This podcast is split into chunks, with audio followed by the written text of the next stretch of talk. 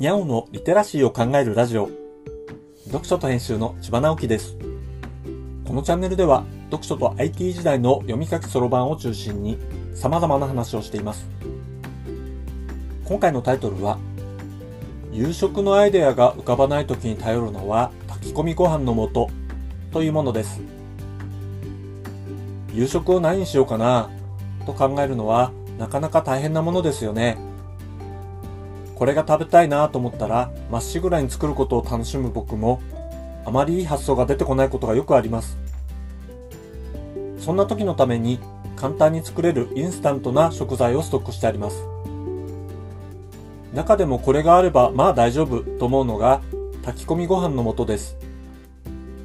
僕がよく買ってくるのは冷凍のもので、アサリとかホタテとかタコの炊き込みご飯が作れるものです。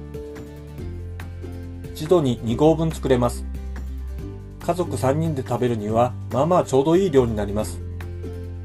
具も味付けも済んでいるので、少し前に解凍して2合の米を炊く場合よりも少しだけ水を減らした上に乗せて、あとは炊飯器に任せるだけです。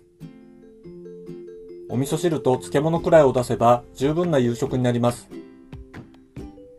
野菜のおひたしとか炒め物なんかをつけられれば合格点がもらえるでしょう。やっとそういう組み合わせをさっと考えられるようになってきました。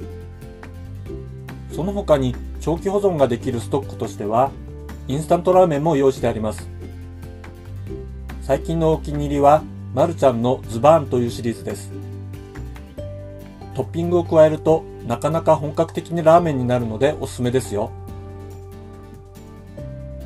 いつもきちんと料理をするのは大変なので、こういうインスタントものをストックしておくと何かと心強いし気持ちに余裕が持てていいですよね。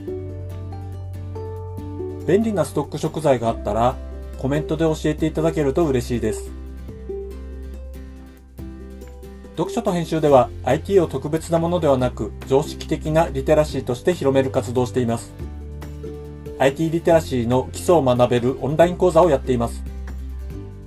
詳しい内容については概要欄のリンクから、または読書と編集と検索して、猫がトップページに出てくるホームページをご覧ください。この配信の書き起こしをノートで連載しています。概要欄にリンクがありますので、フォローいただけると嬉しいです。今日もワクワクする日でありますように。